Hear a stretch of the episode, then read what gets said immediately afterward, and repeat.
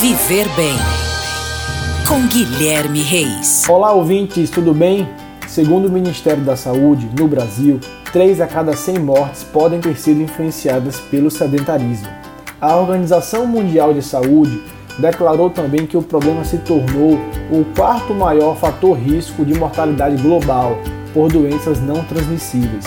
Por isso, quando praticada de forma continuada, com controle e monitoramento, a atividade física proporciona uma série de benefícios, tanto para o corpo quanto para a mente. E a lista de melhorias é bem grande.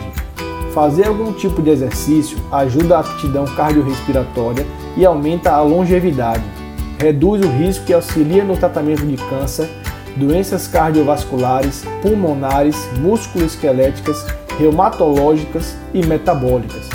Para quem ainda não pratica atividade física, a dica é escolher uma modalidade que goste. As opções são muitas: natação, corrida, caminhada, musculação, dança, futebol. O importante é começar devagar e ir aumentando gradativamente tanto a intensidade quanto o tempo e a frequência.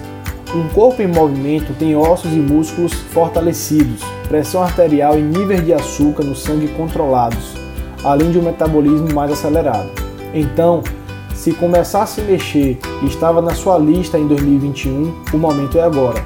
O primeiro passo é entender que é necessário criar novos hábitos e a melhor opção é aquela modalidade que sempre chamou a sua atenção. Assim, o momento do exercício será prazeroso e provavelmente você se identificará mais rápido.